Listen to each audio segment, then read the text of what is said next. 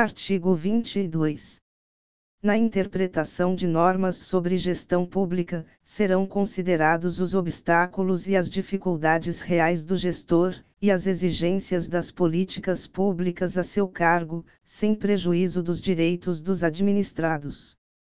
Parágrafo 1.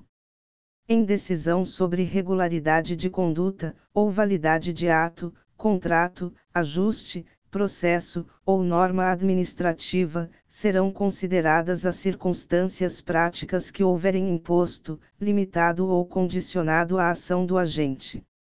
Parágrafo 2. Na aplicação de sanções, serão consideradas a natureza e a gravidade da infração cometida, os danos que dela provierem para a administração pública, as circunstâncias agravantes, ou atenuantes, e os antecedentes do agente. Parágrafo 3. As sanções aplicadas ao agente serão levadas em conta na dosimetria das demais sanções de mesma natureza e relativas ao mesmo fato.